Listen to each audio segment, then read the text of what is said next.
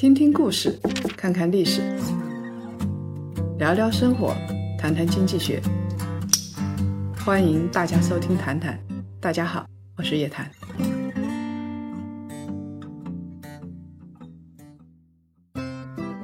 各位檀香，周五好，又到了我们的谈谈时间了。在投资的时候，要坚守能力圈，这是每一个投资者在清醒的时候。要做出的选择，基金经理同样是如此。说到容易，做到很难。要在狂热中耐得住寂寞，要在冷清中保持清醒。这些年以来，能够始终知行合一的践行自己的方法论，做自己能看得懂的投资的基金经理。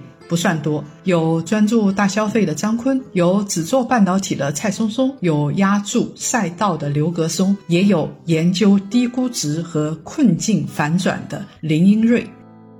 在这些基金经理里头，林英瑞是老面孔，但是知道的人并不多，原因无他。林英瑞实在是太低调了，他的投资风格更是一些常人不太注意的细分行业，比如航空、煤炭、银行、农业。虽然低调，业绩亮眼。根据通联数据显示，截止到二零二二年的四月八号，林英瑞担任公募基金经理以来，基金经理个人的整体年化收益率是百分之十一点九。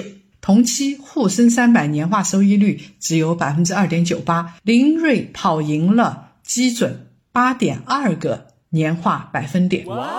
林瑞担任公募基金经理是从二零一五年十一月二号开始的，一直到现在。那么林瑞的成功到底是大环境的偶然，还是自身努力水到渠成？未来能否在百尺竿头更进一步？不要着急。一千个读者有一千个哈姆雷特。我们分析过后，相信各位檀香就会得出自己的结论。时间飞逝，二零二二年还没来得及细细品味，一季度已经过去，整体的市场不如二零二一年年底金融机构预测的那么乐观。还记得当时中金公司。在二零二二年的年初指出，中国股市所处的增长和政策的周期位置相对有利，预计二零二二年 A 股可能会机会大于风险，权益类公募基金年度收益中位数可能会明显高于二零二一年。中信证券预测。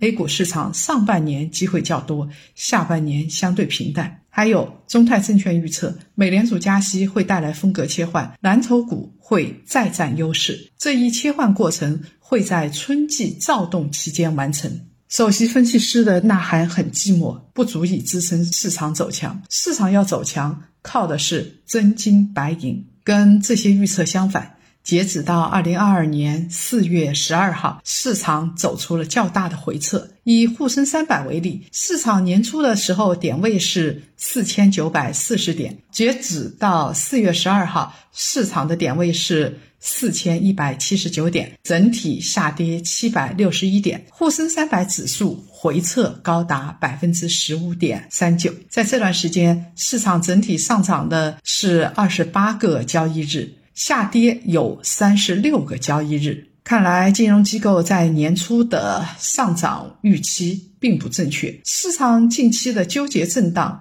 都反映在了。基金产品规模的变化上，也反映在基金净值的涨跌上，更真真切切地体现在了基民的钱袋子里边。万德数据显示，今年一季度新基金发行市场一共成立了三百八十六只基金，合计募集基金规模两千七百三十八亿元。尽管基金成立的数量，比去年同期的四百二十三只下跌的幅度不大，但发行规模天差地别。二零二一年一季度发行了一万零六百八十八亿，现在只有两千七百三十八亿，下降了百分之七十四。环比来看，二零二一年四季度发行规模是六千三百十四亿元，二零二二年一季度环比下跌了百分之五十七。这一个数据充分说明了基金市场追涨杀跌、过度乐观和过度悲观的本性。这一盆冷水浇下来，让所有的人冷静。高净值的客户同样也是如此。我们拿但斌为例，截止到三月二十五号，东方港湾基金公司创始人但斌管理的基金一共有二百十九只。累计收益率是百分之二百二十九点一零，近一年的收益率是负的百分之十三点二九。最近因为接近空仓的百分之十仓位谨慎运作，被大家关注，大家觉得它是不是太谨慎了？这背后。是有原因的，市场下跌，风控失败，产品赎回，基民心酸，基金经理们的信任危机在二零二二年的一季度汹涌而至。大潮退去，我们才知道谁在裸泳。当然，大潮退去之后，谁身材好也就显露无遗。一些具备差异性和耐得住寂寞的基金经理，自然而然地。展现在了广大基民的面前。广发基金的林英瑞就是其中的代表之一。根据蚂蚁金服基金数据显示，截止到二零二二年四月十二号，林英瑞基金产品整体上取得了正收益。比如说，广发多策略混合，二零二二年年初净值是一点七八，现在呢是一点八幺七。广发瑞意领先混合 A。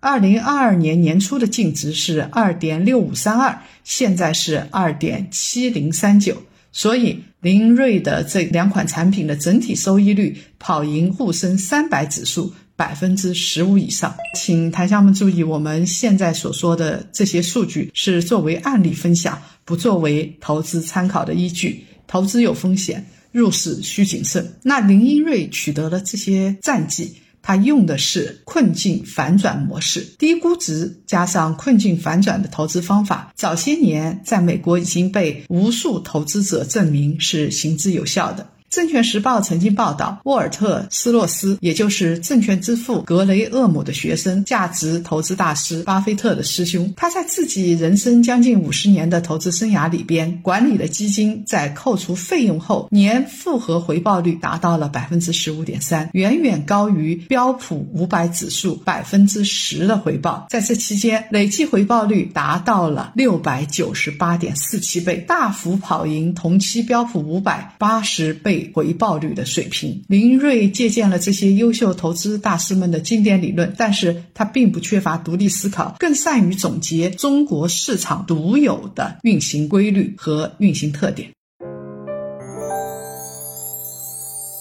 林瑞是谁呢？他在年少的时候已经成名，也许檀香们很多不知道他是谁，但是很多人知道有一款叫做诺亚舟的学习机。二零零四年，林瑞以总分六百四十四分的高分夺得了云南省文科状元，顺利的考入了北京大学经济学院的元培计划班进行本硕连读。元培计划是北京大学在二零零一年启动的，以北大老校长蔡元培的名字命名的本。本科教育和教学改革计划还开办了实验班。二零零六年，林英瑞代言了火遍大江南北的学习机品牌诺亚舟这一款经典广告。七年之后，林英瑞顺利的从北大毕业，加入瑞银证券担任证券部投资研究分析师，覆盖的行业有家电、零售、商贸、汽车这些。二零一四年刚好处于 A 股市场波澜壮阔的大牛市前夕，各家基金经理大规模的招兵买马。不断补充新鲜血液，林瑞也有自己的梦想。他凭借着强悍的教育背景、瑞银投资的平台背书，在二零一四年四月加入了中欧基金。中欧基金这时候加入的还有一个我们耳熟能详的名字，那就是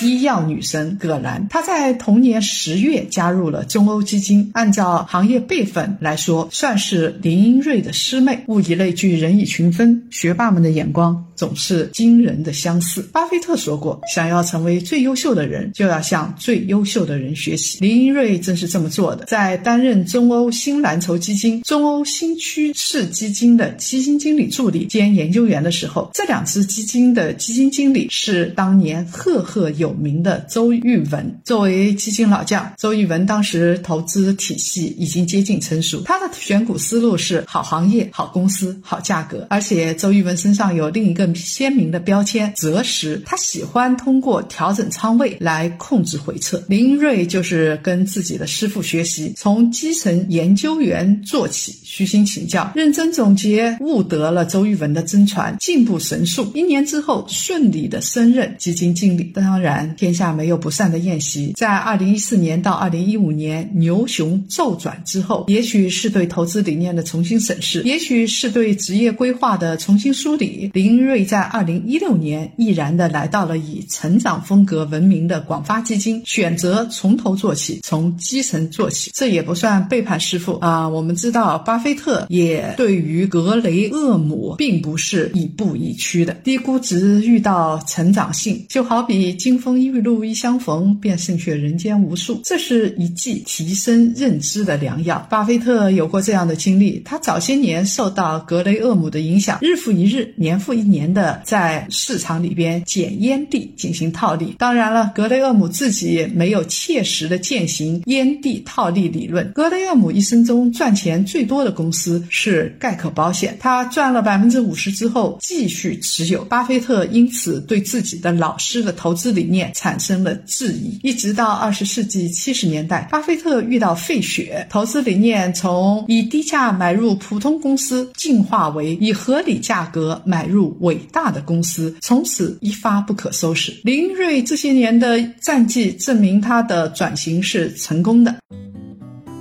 还是通联数据，截止到二零二二年四月十二号，林瑞就职广发基金任基金经理以来，累计的收益是百分之九十四点五五，同期沪深三百累计的收益只有百分之二十点二六，林瑞跑赢同期的沪深三百指数百分之七十四点二九。我们总结一下林瑞的投资风格，不追热点，不怕冷门，专注于深度价值，坚持长期主义。林瑞是北大学霸。金牛奖得主，他不断的学习，基金产品总体规模从不到十个亿，稳步增长到二零二一年四季度的接近一百三十个亿。在这个期间，他的投资策略发生了哪些变化？策略的容量有多大？未来会不会发生风格漂移？林瑞的基金是不是适合普通人投资进行资产配置呢？